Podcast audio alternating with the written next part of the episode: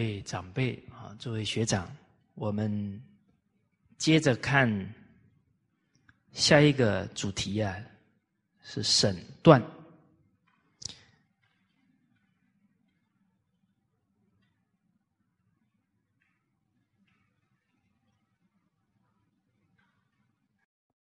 哦，上上一句当中啊，还有跟贞观政要啊相应的例子，哦，我们也啊跟大家分享一下。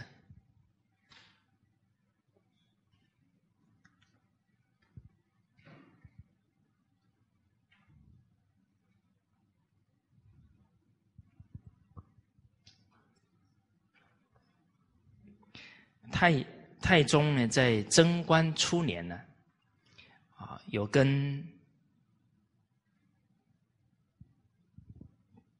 身边的大臣讲，啊，我们看很多时候啊，都是太宗皇帝呢，抓住每一个呢，可以提醒、教育群臣的机会哈。说到呢，他看前代这些。残佞的臣子啊，都是国家的毛贼，啊，就是造成国家动乱的啊啊这些因素哈，或者是巧言令色了，或者是结党营私。所以，假如君主昏暗了呢，就可能啊会被他迷惑了，啊。啊，被迷惑了呢，那忠臣孝子啊，可能就要含冤了。哦，所以这里提到呢，一丛丛的兰花想要茂盛呢，但是秋风啊，却把它给吹落了。君王想要明智啊，却被残余的人呢给蒙蔽了。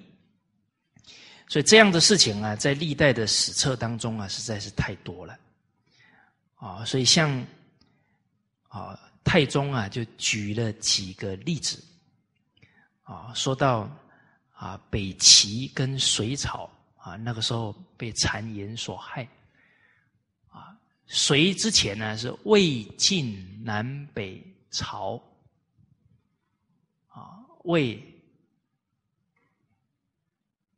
魏之前呢，啊，魏蜀吴啊是三国，哦，后来三国被晋统一了，啊，接着又是南北朝，我们南朝叫宋齐梁陈，啊，那北朝就有北齐啊、北周啊，好，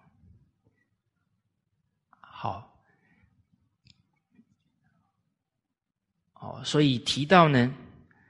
这个北齐啊，有一个大臣呢，叫胡律明月，他是北齐的良将，啊，威震北周，那北周跟北齐是两个国家，啊，所以这个北周啊，很怕啊这个忽律明月这一个良将，啊，所以每一次冬天呢，都把汾河的这个河河面呢，要把它砸碎。不能让它结冰啊，因为他们武力很强啊，啊，所以把他冰砸掉呢，来防御啊，希望这个北齐呢不会打过来啊，所以他这个胡律明月呢的名气啊，还有他的英勇啊，是让北周非常惧怕的哈。但是后来呀，这个胡律明月呢被。主孝真呢，所陷害，最后啊，齐就被北齐就被北周给并吞了。哦，我们看这个重要的大臣被陷害之后，这个国家就很危亡。啊，在南宋时候呢，岳飞是名将，最后也是被陷害呀。啊，所以这个光复河山的大业啊，就从此就告终了。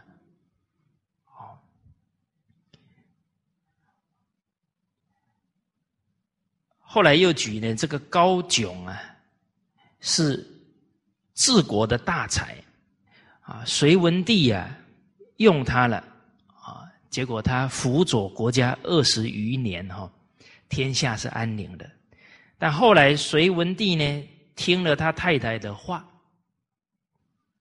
就把这一个高炯啊就给等于是远离了，不重用他了，最后就被隋炀帝给杀了。所以整个国政啊，因此就衰败下来。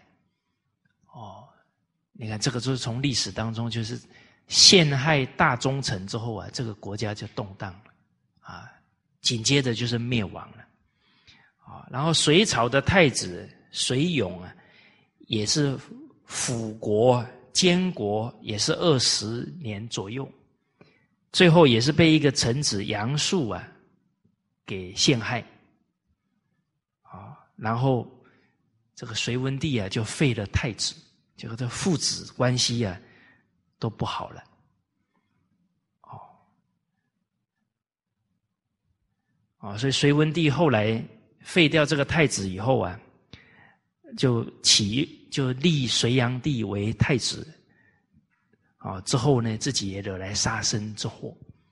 啊，所以隋文帝也没有办法判断太太跟臣子的。这些谏言呢，啊，最后下错决定啊，国家就亡了。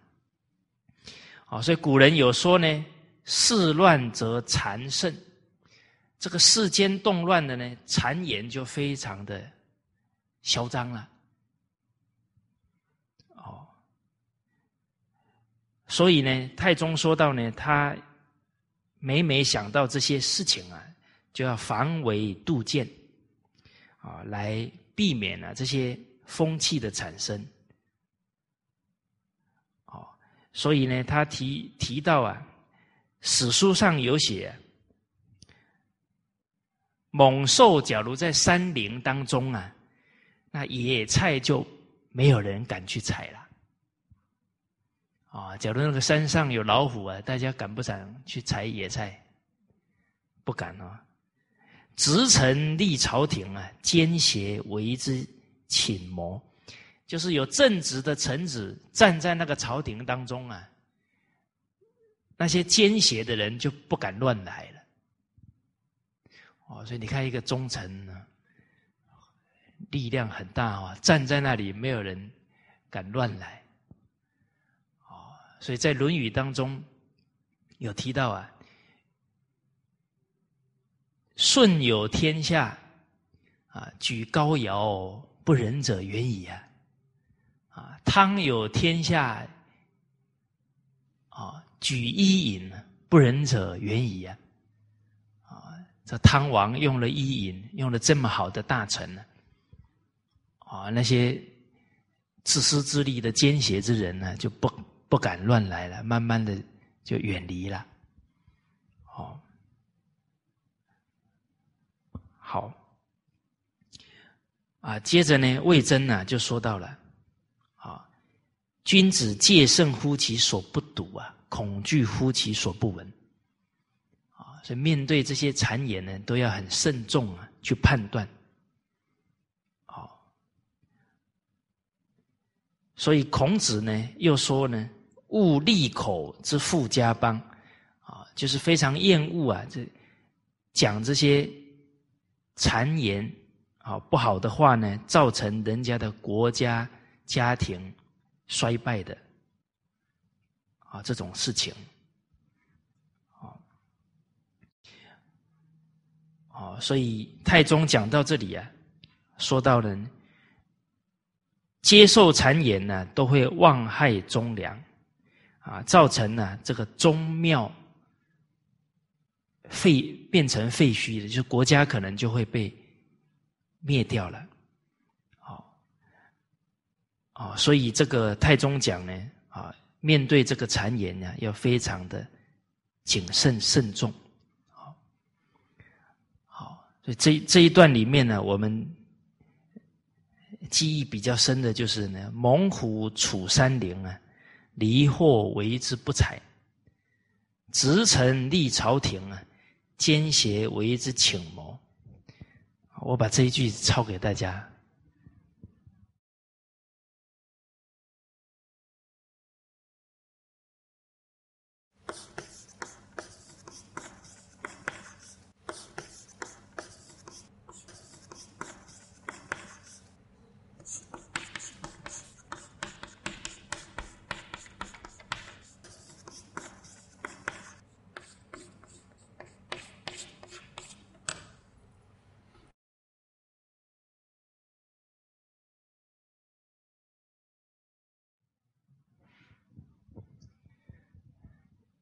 请谋，就是这一些坏的计谋啊，就不用了。哦，那我们处在一个团体当中啊，都要带动那个正气。哦，这个在宋朝时候啊，有一个臣子叫周安世。哦，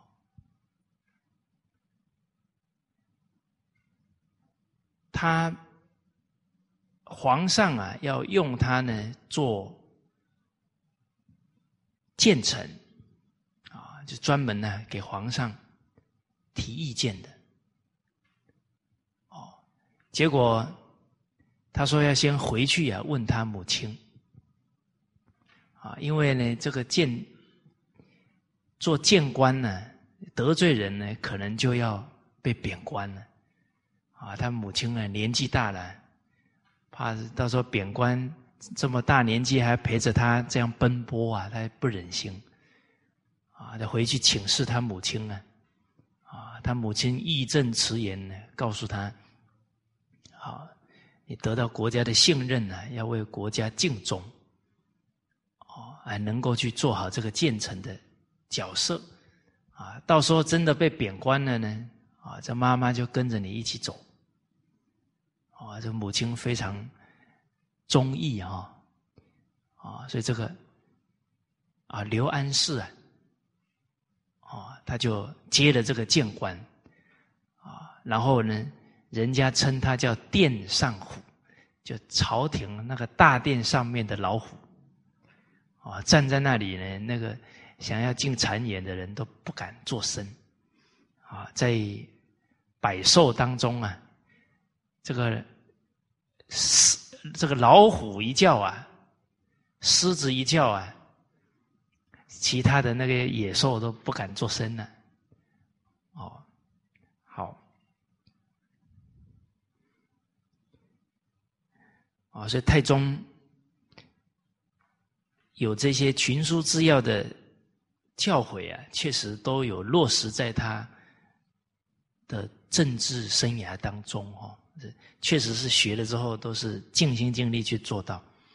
我们再看第七册啊，八百六十三页啊，我们进入这个审断的部分。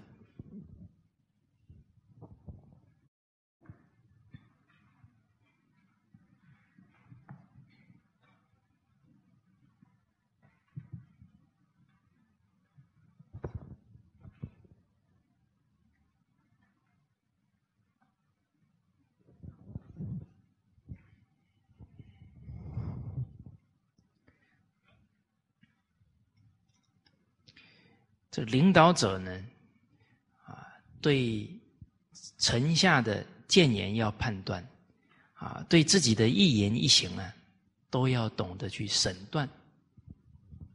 哦，所以非先王之法服不敢服啊，非先王之法言不敢道，啊，非先王之德性不敢行，啊，应该是一言一行啊，都战战兢兢啊，跟经典相不相应哦。啊，所以这里是从老子当中啊截取的一段话，说：“金玉满堂，莫之能守；富贵而骄，还自遗旧。功成名遂身退，天之道也。”我们看这个金玉满堂。啊，就是他有很多的钱财呀，啊，其实啊很难守，哦，因为呢，人的钱财啊，其实是五家共有啊，哦，这个不孝子孙呢要你的钱呢，啊，天。水灾要你的钱，火灾要你的钱，贪官污吏要你的钱，盗贼要你的钱，啊，不是说你可以一辈子啊都握在手上，哦，其实人两手一摊的时候啊，什么钱也带不走了，啊，所以一个人呢，假如能从生命的终点有所领悟啊。他再来经营他这一生就不一样了。大家有没有看过电影、电视演那个一个人断气了？看过哈？有没有开悟了？大家都看过，怎么都没开悟？你看，双手一摊，告诉我们什么？什么都带不走。啊，既然钱带不走，干嘛苦苦追求这么多？然后留下来，还让后代子孙去抢、去吵、去争、去上法院？啊，勿以财货杀子孙呐！留了财货，反而造成孩子之间的争夺了，这是没有智慧的。啊，所以世间人都对这些事理不懂啊，都觉得有钱呢。好啊，您看现在多少家庭破破裂了，夫妻离婚了，都跟家里一下子变得很有钱有关系。一有钱没有德行啊，就开始骄奢淫逸啊，坏的习性都出现了。哦，这祸福相倚哟。哦，我们看的经济发展这么快。现在离婚率越来越高，啊，那个都是忽略了家庭的经营了，这个人生就失衡了。哦，在汉朝初年呢，有三杰啊，啊，其中有一个萧何，啊，萧何、韩信、张良，啊，这个唐初三杰。萧何是立大功的大臣哦，结果在分封的时候啊，萧何呢要的地方哦是土地很贫瘠的地方。好，诸位学长，假如当时候你是大臣呢，你会要哪一块地方？啊，是不是要那个，那个地价最贵的那个地方？哦，你看哦，这些贤者都很冷静哦。他要那个贫瘠的地方哦，第一个人家不会去争，好的东西呀，人之所必争，最后就惹来一些恶缘，人家动一些歹念，啊，要了那些地哦，没有做就没得吃，人家也不去抢，啊，所以这个。汉朝的历史学家呢，后来在汉朝一百多年之后啊，调查刘邦当时候封的这些大臣现在的家世如何，绝大部分通通都已经啊败掉了。萧何的后代还很好，哦，你看哦，他不贪一时的富贵哦。他知道啊，勤俭为持家之本。要这种不怎么好的地哦，就得勤劳耕种。所以后代呢，这个勤劳啊，就一直保持下去了。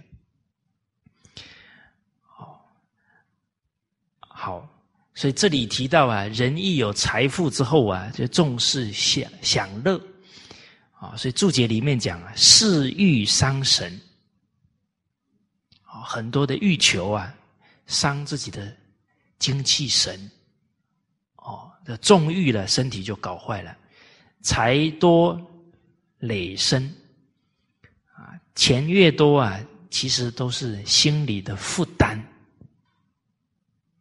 哦，钱要放哪里会有利息啊？买哪一只股票会涨得比较多啊？通通在烦恼这些事情。其实啊，什么才叫福啊？大家看，现在忧郁症的人这么多，哦，他有福吗？大家有没有看过一个，呃，修车的人得忧郁症的？啊，还是一个农夫得忧郁症的？啊，很多都是很有钱的，每天烦恼一大堆，反而得了这个忧郁症呢。哦真正的福啊，叫享清福。心里没有贪求，很知足啊，心里清清净净的，啊，这个是真正的福气了。啊，不要以一大堆的欲望欲求啊，让自己的身心负担很大。哦，所以谁会过日子啊？人让自己心越清净，生活越简单的人呢，叫会过日子的人。富贵而骄啊，还自依旧。啊，富贵之后而骄傲啊，反而招来祸患，招来过失了。为什么一骄傲了，就没智慧了，做错事了，最后严重了，杀身之祸就来了。哦，这里注解里面提到啊。富当正平啊，贵当廉贱。哦，这个讲的好啊！一个人富贵的时候啊，他要想到呢，他今天有富贵啊，是祖上之德啊，是领导的信任赏识啊，他应该珍惜这个福啊，珍惜这个信任呢，把自己的。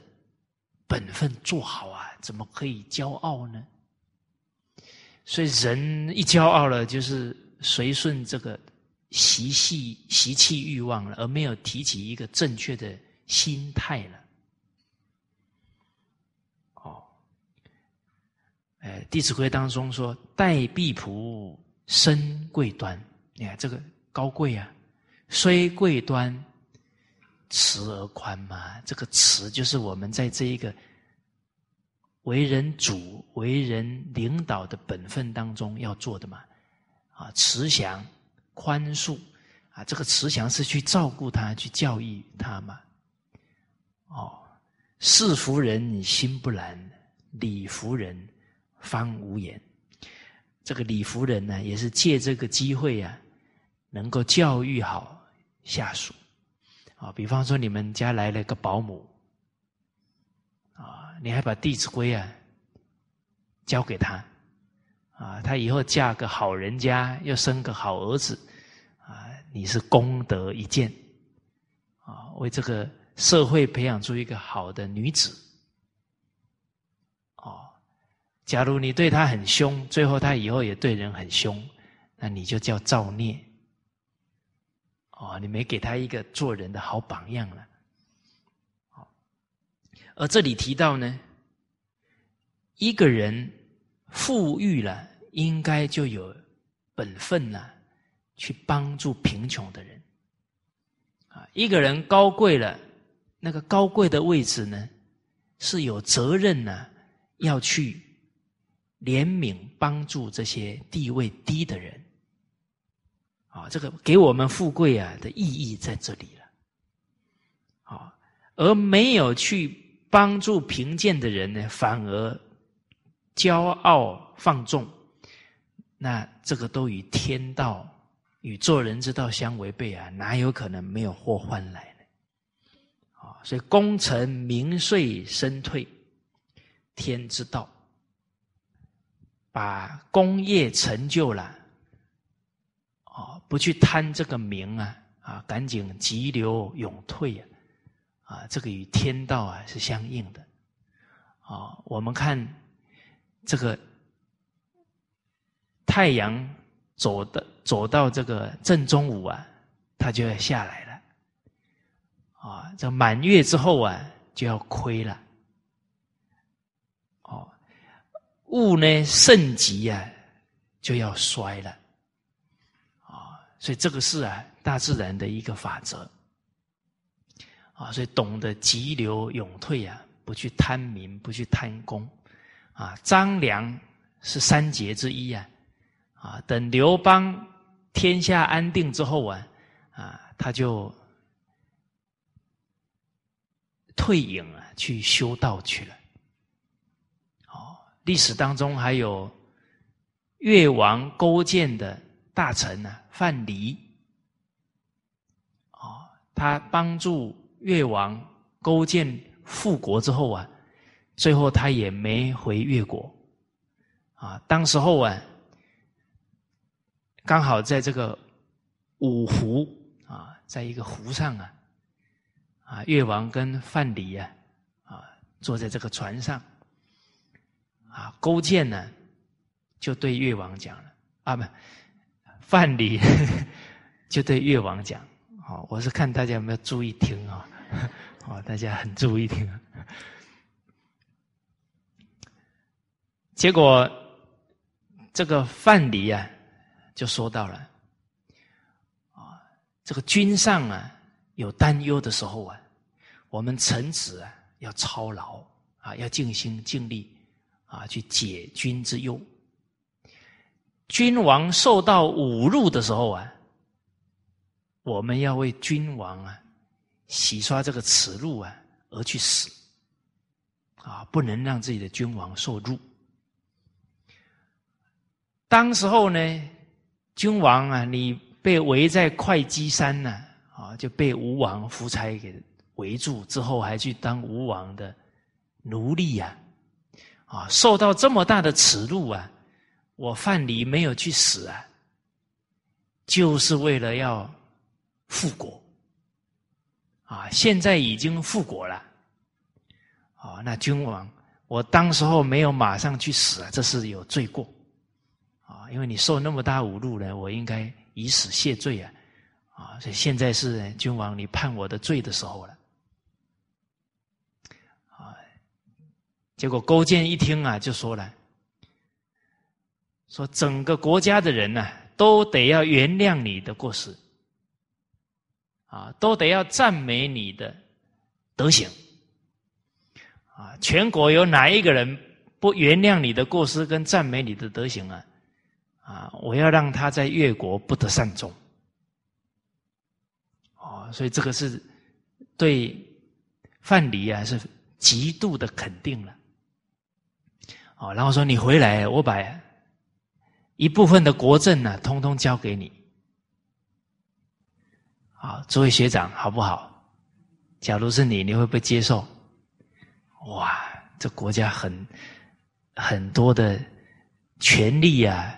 土地都给你哦，啊！结果当下呢，这个范蠡啊，没有答应，哦，他就呢，坐着一条小船呢，就跟他太太啊，就飘走了，啊，他太太比较有名，叫西施，啊，就飘走。后来啊，去做生意啊，三聚财啊，三善财啊，被。称为啊财神，叫陶朱公。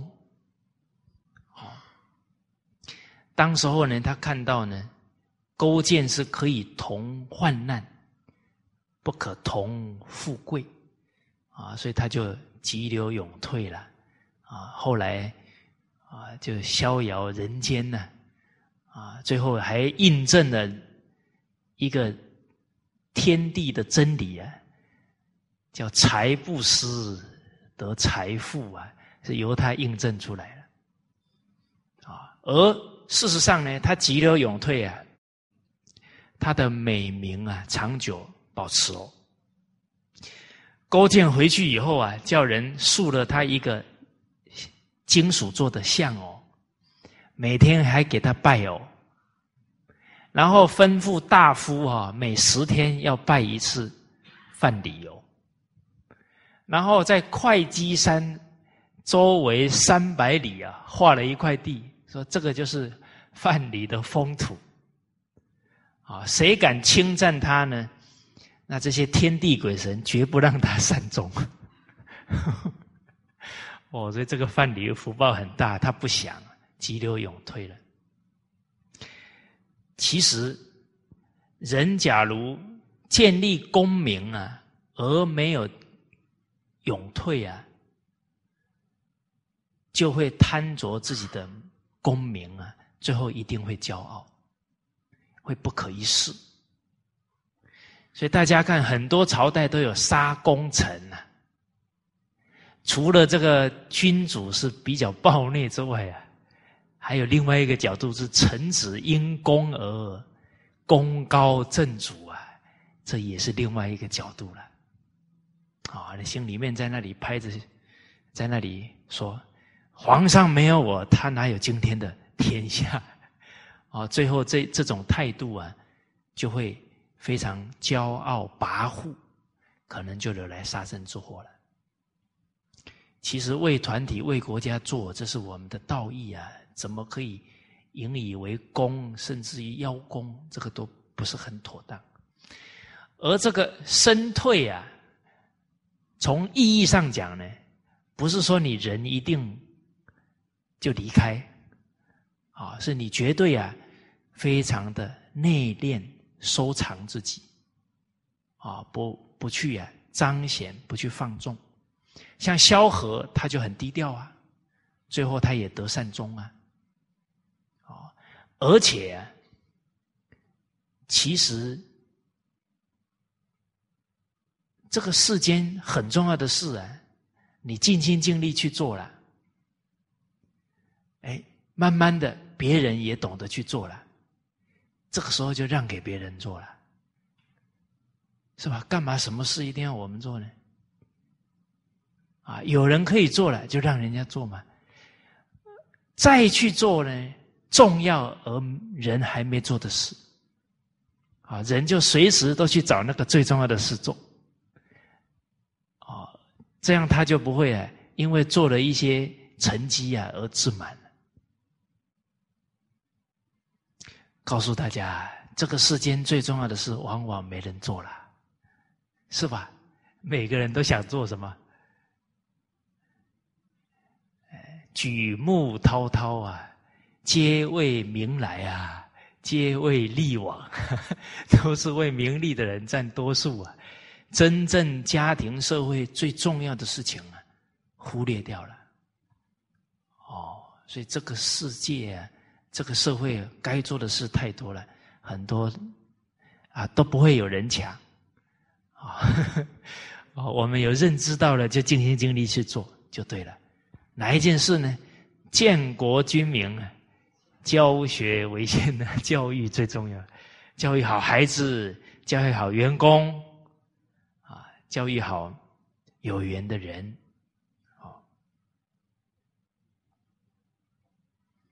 好，所以这个功成身退啊，天之道啊，很重要了。啊，所以后面呢，啊，注解党讲到了，言人所为功成事立，啊，名义名绩称岁。他的名声显扬起来了，不退身避位啊，则欲于害。因为那个名利是人之所必争呢，啊，你都不不退下来，人家一嫉妒了，可能就来毁谤啊，陷害了，啊，所以懂得退啊，此乃天之常道。譬如日中则移。月满则亏，物盛则衰，乐极则哀。这些啊都是大自然呢给我们的启示。好，我们接着呢来看下一句，在第十册啊一千两百八十页，在第二段开始哈。夫听茶，这里啊，我们一起来念一遍了。夫听茶者，乃存亡之门户，安危之机要也。若人主听察不博，偏受所信，则谋有所漏，不尽良策。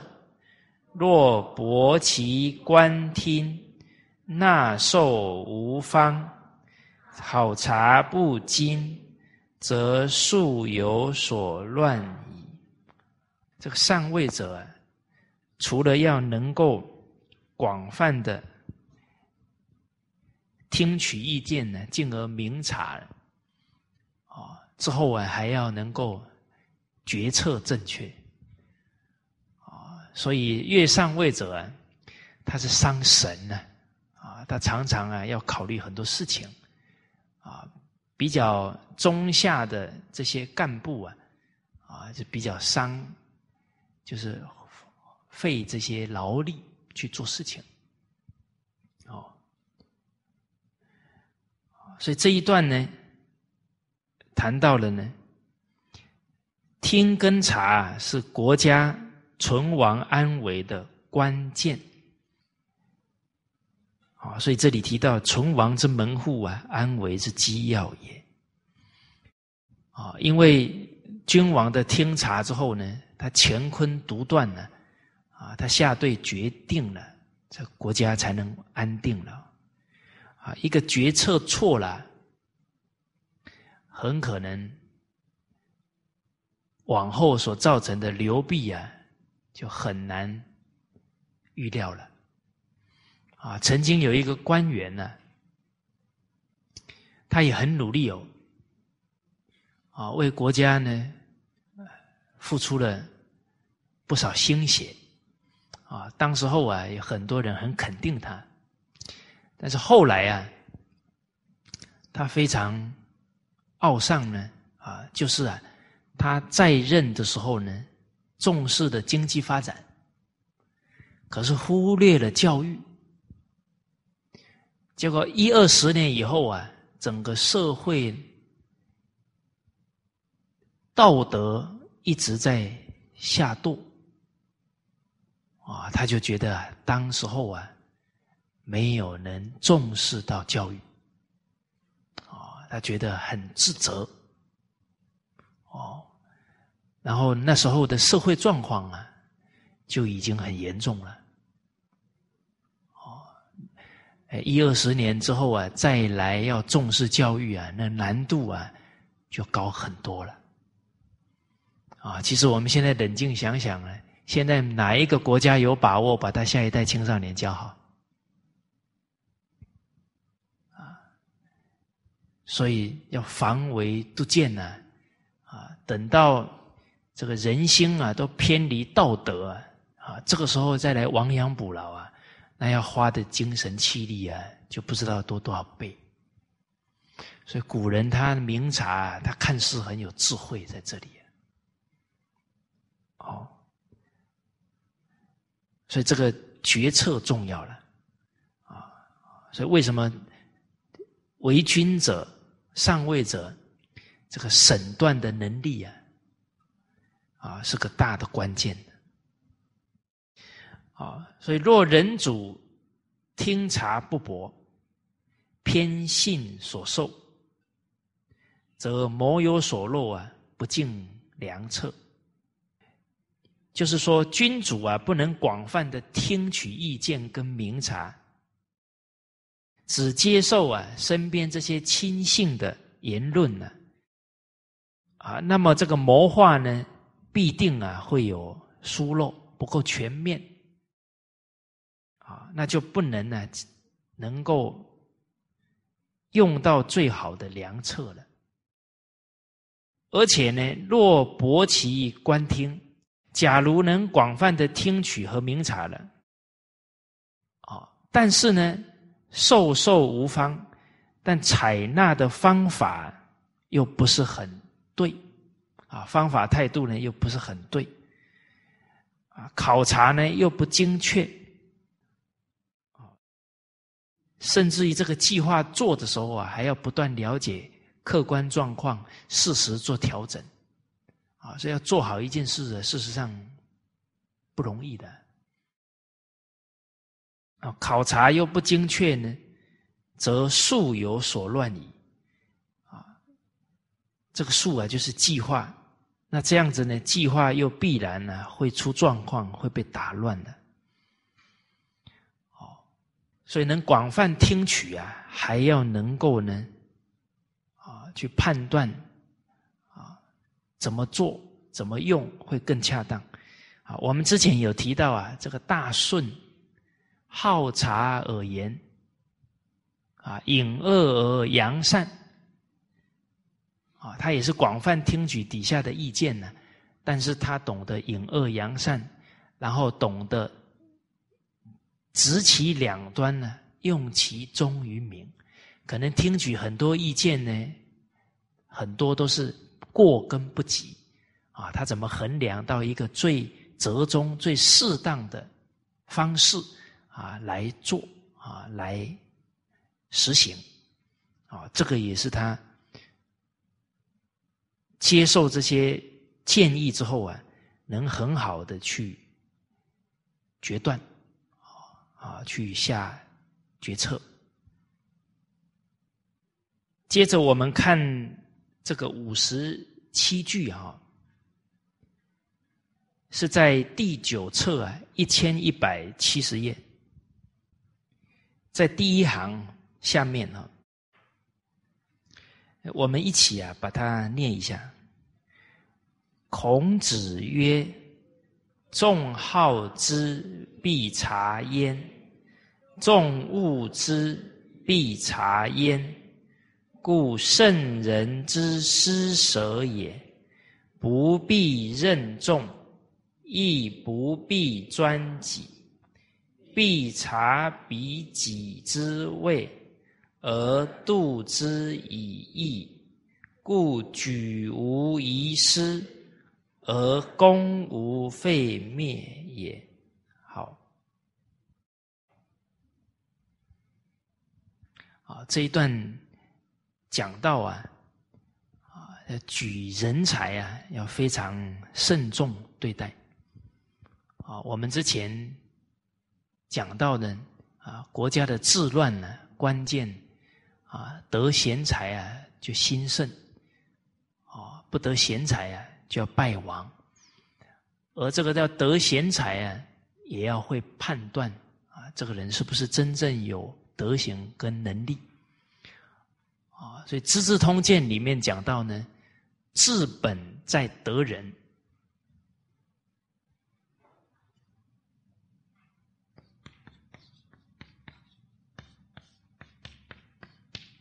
啊，得人在慎举啊，谨慎推举啊，慎举啊，在和真。啊，考核呢，所听到的是不是都是符合真实的状况？啊，在孟子当中啊，也有提到啊，这一这个精神啊，啊，用人的时候啊，纵使重好之啊，也要查啊，重物之啊，也要查啊，因为人存正举。人亡政息，这个用错人呢，呃，这个一个地方的政治就办不好了。哦，包含孟子也讲到呢，啊，假如要判一个人死罪了，也要慎重啊，去了解状况，了解实情，啊，为什么呢？因为面对这个死罪啊，是判下去了，人死不可复生。啊，所以面对一些重大的事情啊，都应该要非常谨慎的去审查。我们看呢，众好之啊，必察焉。啊，每个人都说他好啊，为什么还要去了解调查清楚呢？因为很可能那一群通通都是啊既得利益的。所以他当然啊，为他的利益说好话，都说啊，这个人好啊，啊，大家记不记得之前呢？我们讲了一个事例啊，这个齐王啊，啊，刚好有一个臣子啊，所有的身边的大臣呢，都说他不好，重物资哦，都说他不好啊。我们要不要下判断？这么多人都说不好，应该不好哦，应该哦，那就还是不是很准哦。啊，结果齐王派人实际到他管的地方，了解到啊，他治理的太好了，哇，跟事实一百八十度的不一样。后来才了解，因为他。勤政爱民啊，没有时间去谄媚巴结这些身边的人，所以这些人都说他的坏话，啊，所以就封赏这一个臣子。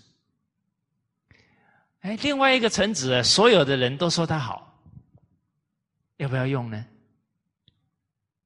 结果齐王啊派人去他治理的那个地方，一了解治理的乱七八糟。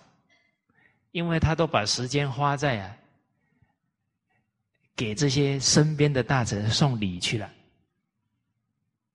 哦，所以这降罪于啊这个官员，然后最后呢还处罚了身边那些啊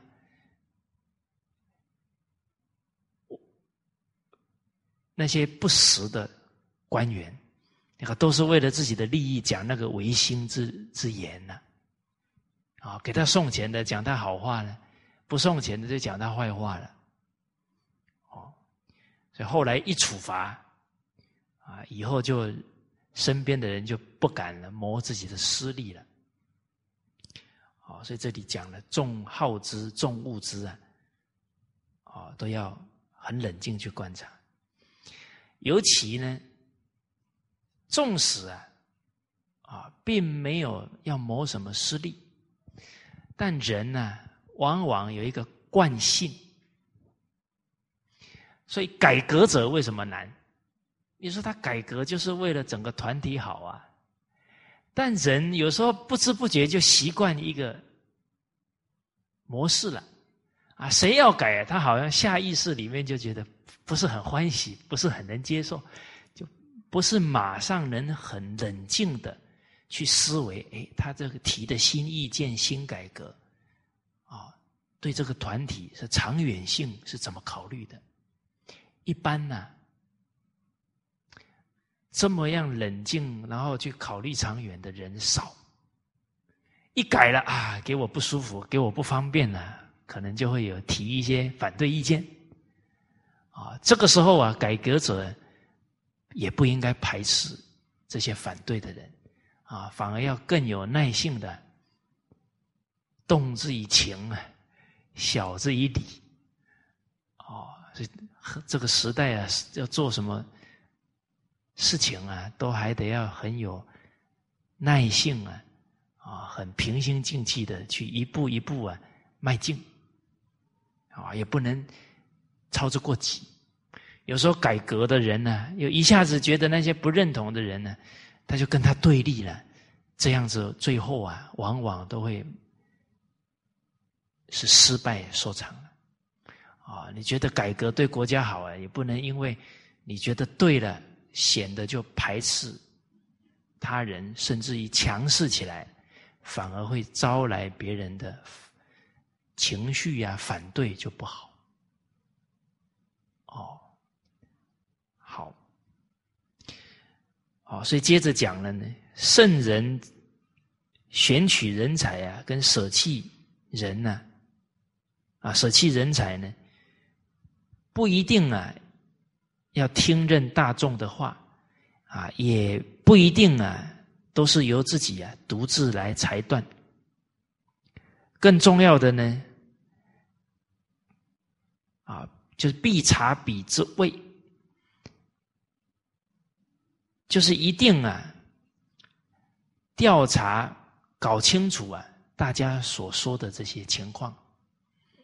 啊，而度之以义啊，一定啊是用这个义呢，就是道德规范呢来衡量。啊，这样才能举无遗失啊。啊，举荐的时候呢没有遗漏。啊，然后这个正事啊。才能推展的好啊！哎，用到好的人呢，啊，这正事当然办得好，就不至于会正事荒废呀，啊，甚至出大问题了。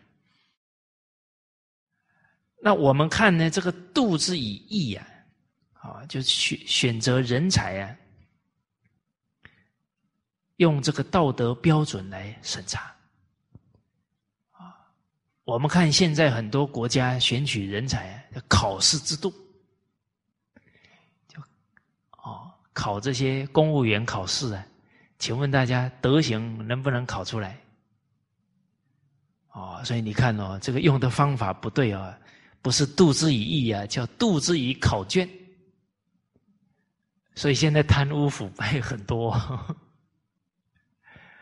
哦，要度之以义呀，道德规范啊。所以从汉朝以后啊，举人才最重要的呢，举孝廉。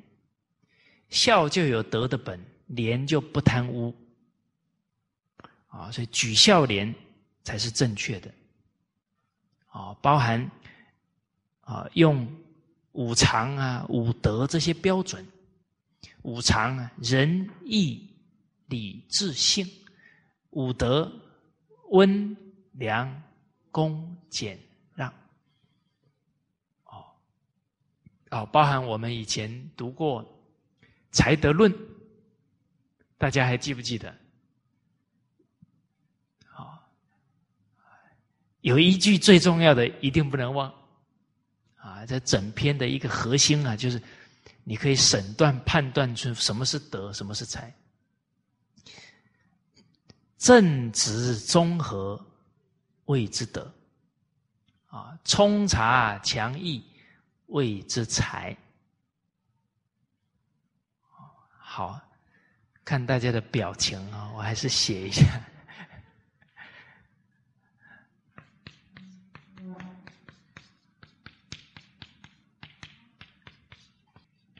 人对德才的判断其实不一定准确，啊，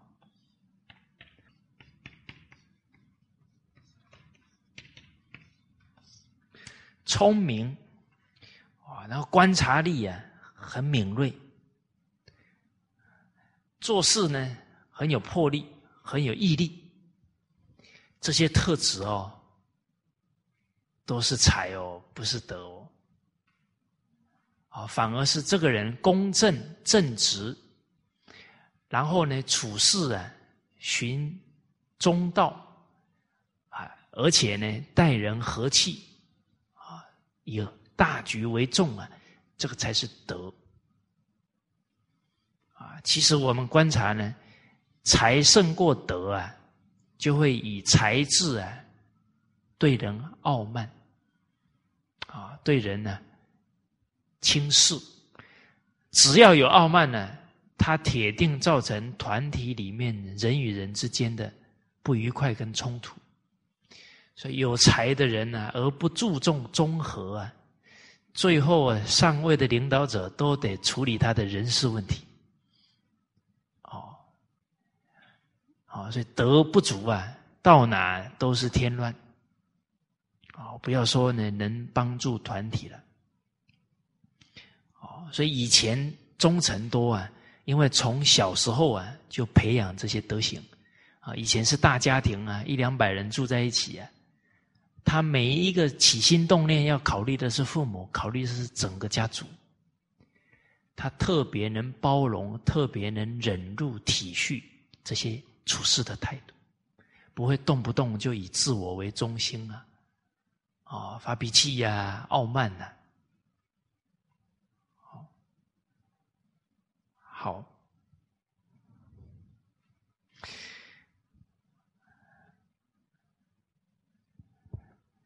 在这个审断这个部分呢，啊，我们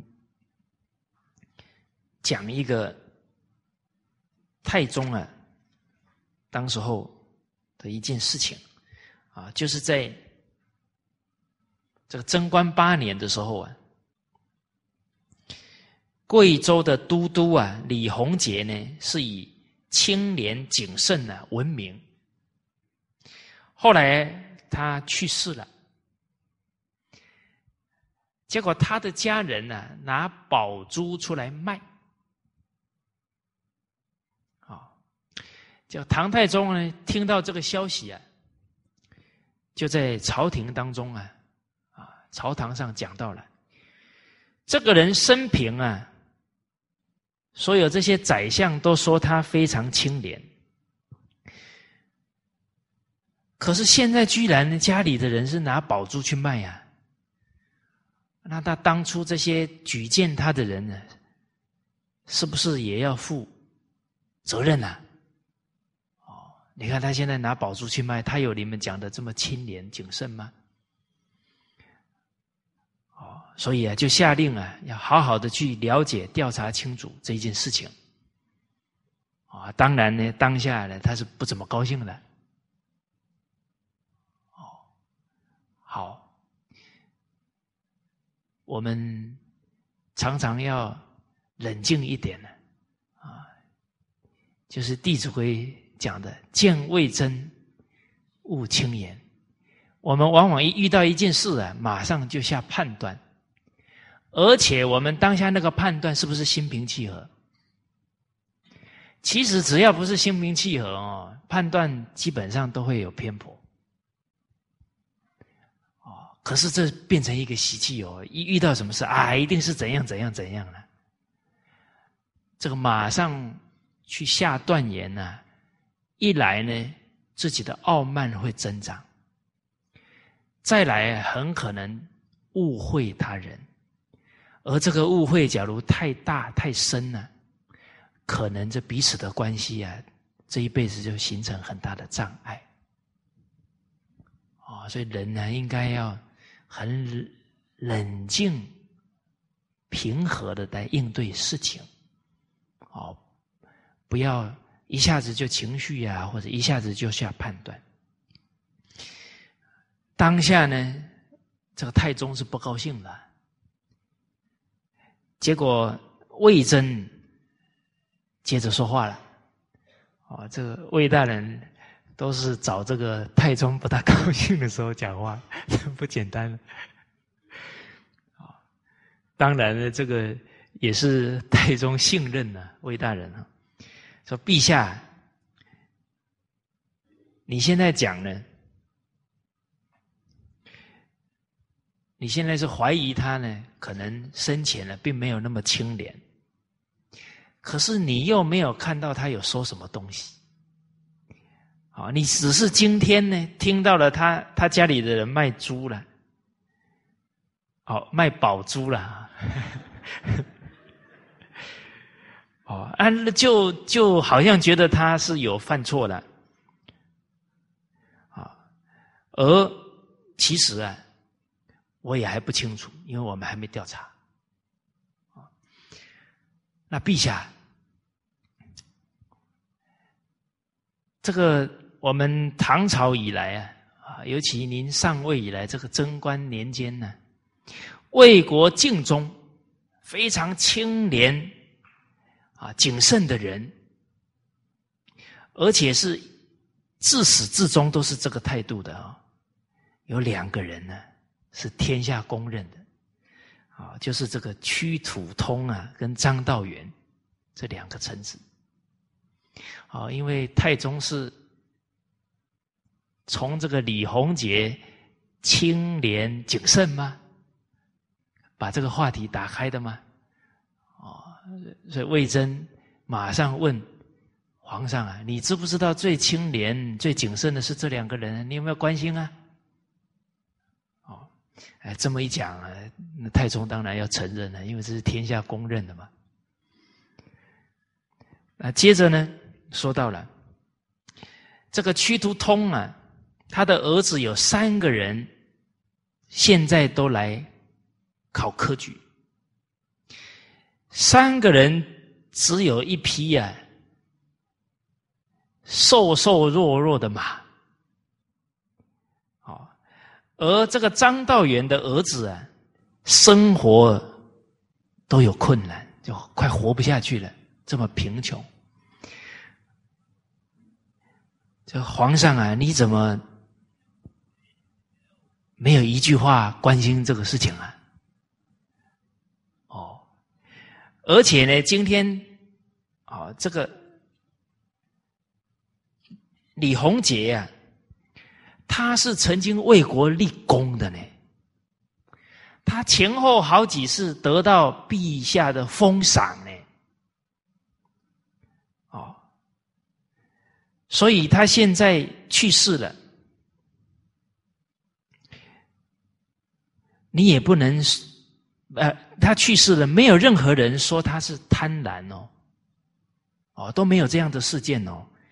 而他的妻子去卖这个宝珠啊，也不见得是有罪啊，因为受了那么多封赏，是不是已经穷到必须卖这些东西啦？皇上，你也得先去调查，怎么这么快就下断言了？啊，而这一些这么清廉的人呢？皇上，你却都没有过问啊！他们的孩子都快活不下去了，啊！你现在怀疑人家是不是不清廉？哦，已经怀疑了，而且这个怀疑呢，马上又指责那些推荐他的人。哇！你看，都还没有判断的事哦，就好像。山雨欲来风满楼了，好像很多人都都都被牵进来了啊！这当下这个磁场不大好，好，整个那个朝廷都觉得低气压，觉得这，所以一个君主啊，他的态度不对啊，当下这臣子人心都会觉得很压抑、很难受了。好，接着这魏征说了。虽然呢，好像还可以说是呢，皇上你嫉恶如仇啊，啊，就觉得这个不清廉不好了。但是好像啊，又是呢，是对于啊这个善人呢，没有很好的去爱护，啊，好像没有做得很好。啊，呃，疑心起来了，那反而都忽略了这一些真正的这么清廉的人啊，应该去肯定，应该去照顾。好，好，所以呢，啊，臣臣呢，私底下去想啊，觉得呢，您现在这个态度啊，虽然是嫉恶啊，但是这么快就下判断。啊，既不清廉，但又不去关心清廉的人，好像不是很妥当。啊，这样去做了，假如是有人生见识的人呢，可能会对皇上呢有意见的，提出一些非议的。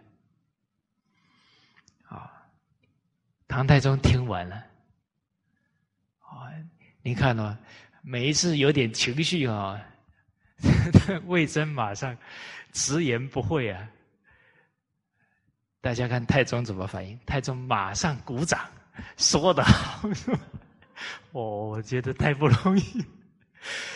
您看当下不高兴，马上人魏大人说的对哦，他马上转念呢，鼓掌哎，肯定哎，说的太好了。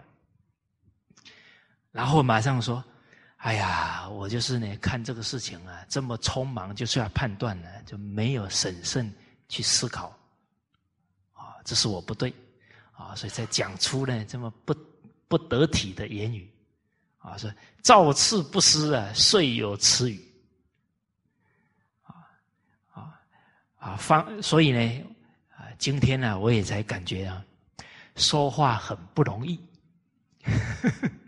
要三思而后行啊，这个话不能讲的太快啊，并勿问之啊，接着话，太宗说了。啊，这个李红姐这件事啊，不用问了，也不用去调查了。哦，马上啊，给那两个忠臣啊，屈图通啊，还有他的张道元，他们的儿子啊，通通给他们授一个官职，啊，让他们为国效力。啊，所以太宗马上接受之后啊，马上具体啊，去张扬啊，彰显了这些清廉之士的。德行啊，并且啊降服于啊他的后代，好好啊，所以太宗在听到呢魏大人讲的这些话呢，是很符合道义的啊，马上接受啊啊，马上就举用这些呃忠臣之后了啊，这举无遗失。啊，啊，所以我们相信啊，啊，屈途通张道远的儿子啊，应该会很感皇恩呢，啊，为国尽力。好，好，好，这是我们讲的啊第五十七句啊。哎，我们接下来呢啊，看五十八句啊，是在第九册一千两百二十页。啊，这第二段说到的，人君之大患也哦，我们一起念一下：人君之大患也，莫大乎降于小事，而略于大道；察于近物，而暗于远术。自古及今。未有如此而不亡也。在这一段当中啊，啊，我们看很多句子啊，都点出了领导者大患在哪里。哦，哎，之前啊有提到啊，纵欲啊，好名啊，这里提的最大的忧患呢，啊，不是在他。不认真努力哦，而是在他认真努力的方向、事情上啊不妥当。啊，在隋朝时候啊，这个隋文帝呀也是很勤奋哦，啊，常常啊从早晨啊理理朝政呢。到什么程度呢？到太阳落山呢，还在办啊！然后那些侍卫站整天呢，都没办法离开啊，还要人家送饭给那些侍卫吃。哦，啊，所以臣子，啊，太宗的臣子都说啊，这个隋文帝啊，应该是蛮勤奋的。结果啊，太宗说了。你们只知其一啊，不知其二。他虽然很勤奋呢，但是呢，他因为啊，当时候他隋文帝啊并了北周啊，最后南北统一啊，变成隋朝当时候啊，对待北周的周敬帝啊，还有他的妈妈啊，就是母后啊。就是不是很善待人家，啊，这不是以这个仁厚啊去对待。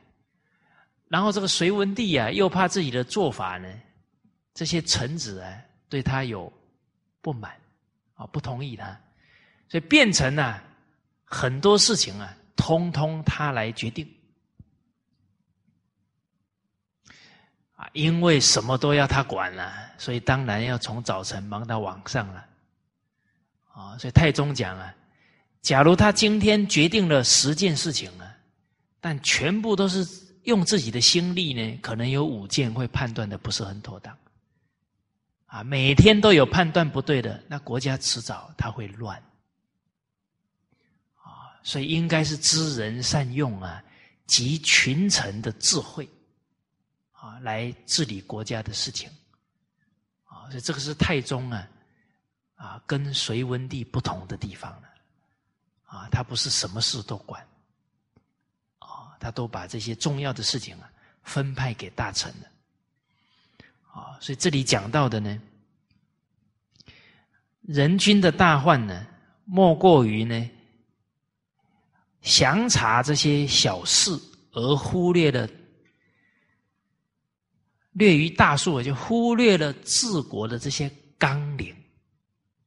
哦，这越上位者啊，他的工作呢，啊是教化好人民啊，他以身作则啊，是下对重要的决策啊，是用对国家的栋梁，是他最重要的事。可是他管的事情多了，他精力全部都分散了，他哪还有时间静下来做决策呢？管的事情越多啊，心越定不下来。哦，而人要静啊，他才有定。啊，他有定啊，他才冷静，他才有智慧。啊，定才能生慧。所以最高的领导啊，绝对呢事情不能太多，不然他决策一定会有偏差。啊，很多领导者啊，啊，他觉得呢，啊，他每天很多事情啊，啊，怕下属说他不认真。啊，哎，哎，我做的事情啊，不比下属少。其实这样就不是尽本分呢。越高位是做决策呢，怎么最后都搞到做一大堆事情呢？那不是跟底下的人抢事做吗？然后底下的人说：“好吧，那你做了，那我们就不做了嘛。”啊，甚至于他们想做事都被你给拿去了。他的积极性啊，就提不起来了，啊，所以下属能做的，应该充分授权，让他们去发挥，让他们去成长，啊，然后自己更多时间静下来，提升智慧，下对决策，啊，哎，曾经啊，这个我有幸啊，啊，听师长呢讲一个例子，师长说呢。第二次世界大战呢，联军的总司令啊是艾森豪将军。好，艾森豪将军呢，他管四个人：海军总司令、陆军总司令、空军总司令，啊，还有一个参谋总长。啊，陆军总司令大家可能比较熟，叫麦克阿瑟。啊，但三军总司令是艾森豪将军哦。艾森豪将军每天做什么事呢？常常去打高尔夫球。哎，你是士兵会不会骂这个艾森豪将军？我们在前线冲杀呢，他怎么去打高尔夫球？为什么？他是下决策的人。他决策一下错哦，可能伤亡都是数万人，甚至几十万人哦。所以他必须保持放松，很冷静。啊，是他的他放松啊，他才能考虑事情啊。他每天很紧绷啊，他考虑不了事啊。哦，所以现在很多上位者、领导者都以为做很多事啊才是。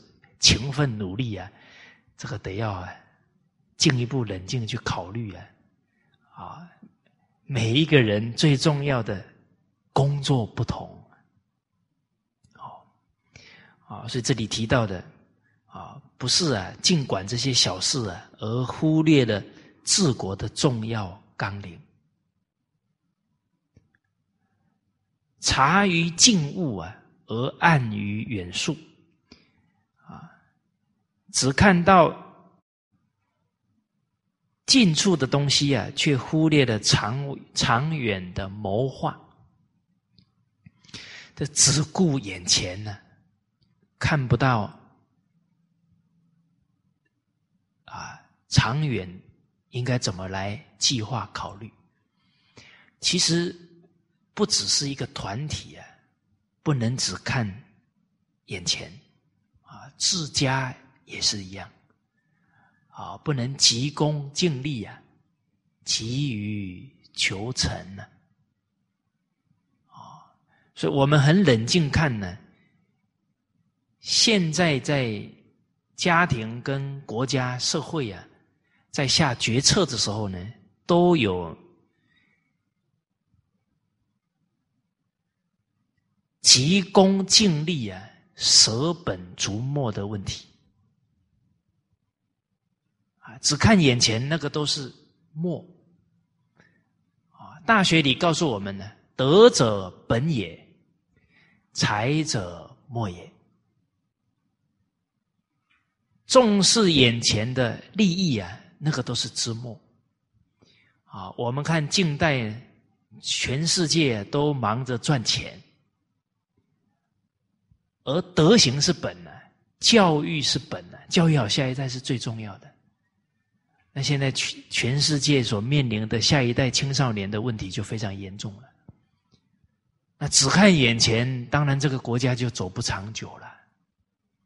这是以国家来看哦，以地球呢，只看眼前的享受啊，哇，这个地球母亲都没有办法生存了。哦，所以我们看。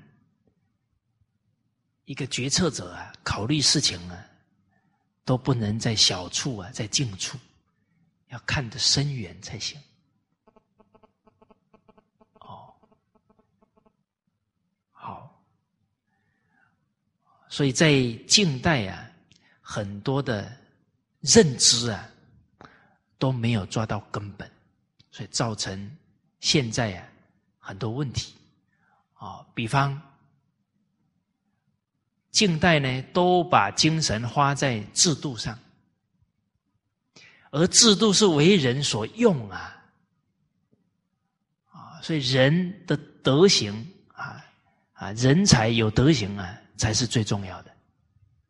可是，通通在研究各国的制度，最后这些民主制度，它还是为人所用，啊，人没有德，用聪明来玩弄民主制度了。也包含我们都说啊，这个时代比较文明，有没有？啊，诸位学长，我们这个时代比较文明吗？哎，我们从小的课本都是这么讲哎。什么才是真正的文明？明是人越来越明理，才叫文明啊！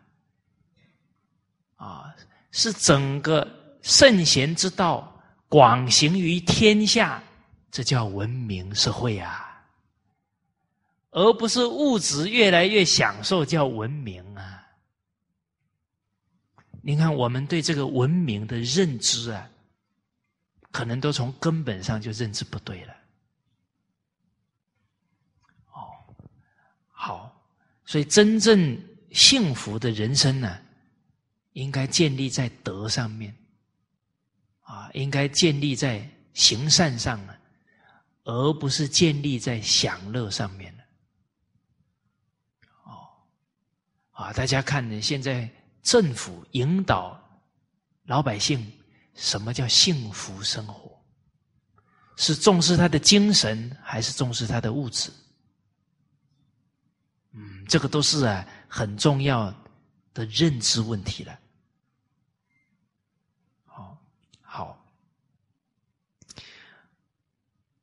哦，而这个上位者啊要给予呢整个团体啊一个正确的目标跟愿景。哦，哎，我们整个国家最重要的是什么？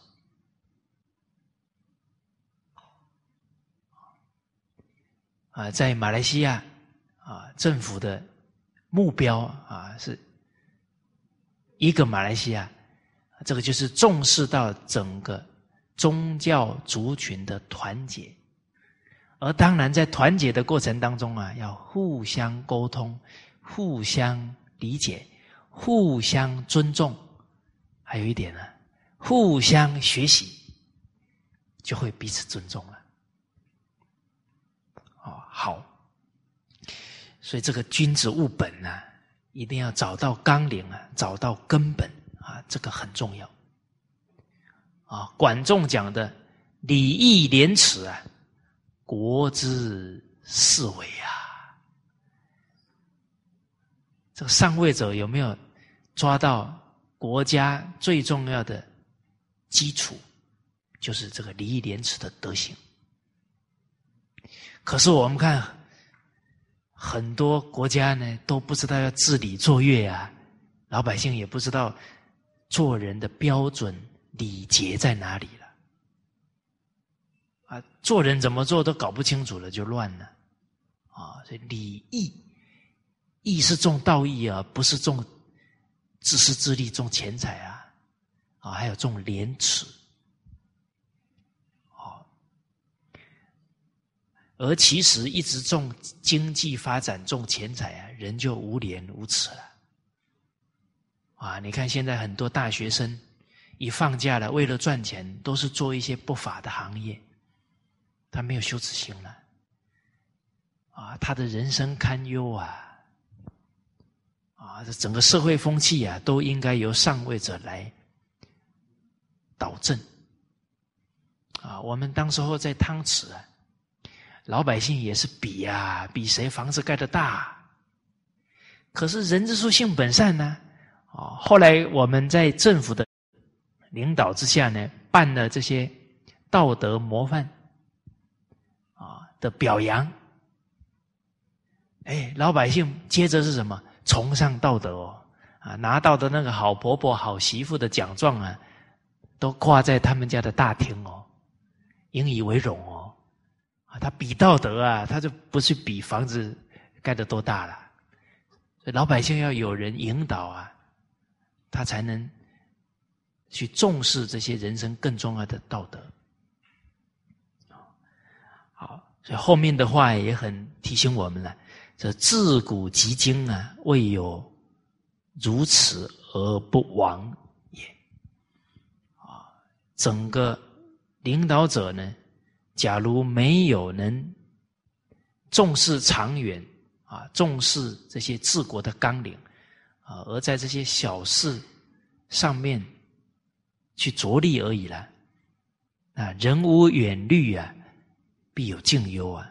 啊，这个问题啊，迟早会产生。啊，国家没有不灭亡的。哦，所以讲到根本呢，政府最重要的呢是教化，啊，是把人心啊导到伦理道德上面。啊，这个是最重要的根本的。好，这个在军道当中啊。我们看最后一段呢，啊，是在第六册的八百四十五页。这一段呢，其实也把整个军道当中啊一些重要的原理原则啊都讲到了，所以晏子啊对这些治国是非常的清楚，啊，我们一起啊把它念一遍。景公问晏子曰。古者离散其民而允失其国者，其常行何如？对曰：国贫而好大，智薄而好专，上残余而见贤才，乐减慢而亲百姓。国无常法，民无经济，好辩以为治，克民以为忠，留免而忘国，好兵而忘民，术于罪诛而慢于庆赏，乐人之哀。利人之害，德不足以怀人，政不足以匡民，赏不足以劝善，行不足以防非，此亡国之行也。今明闻公令如寇仇，此古之离其名。允其常常行，大家读这一段有没有感觉？好像前面讲的啊都有提到了啊。其实看下来啊，从一个君王的内在修养当中啊，就是贪欲啊、傲慢呐、啊愚昧啊、啊这个嗔恨呐，都是这一些问题。好。那这一段呢啊，我们下一个礼拜啊啊，再跟大家来做分享啊。那下个礼拜啊，这一段我们也把它背一下。好，谢谢大家哈！大家笑的意思就嗯，多背一些好啊，谢谢。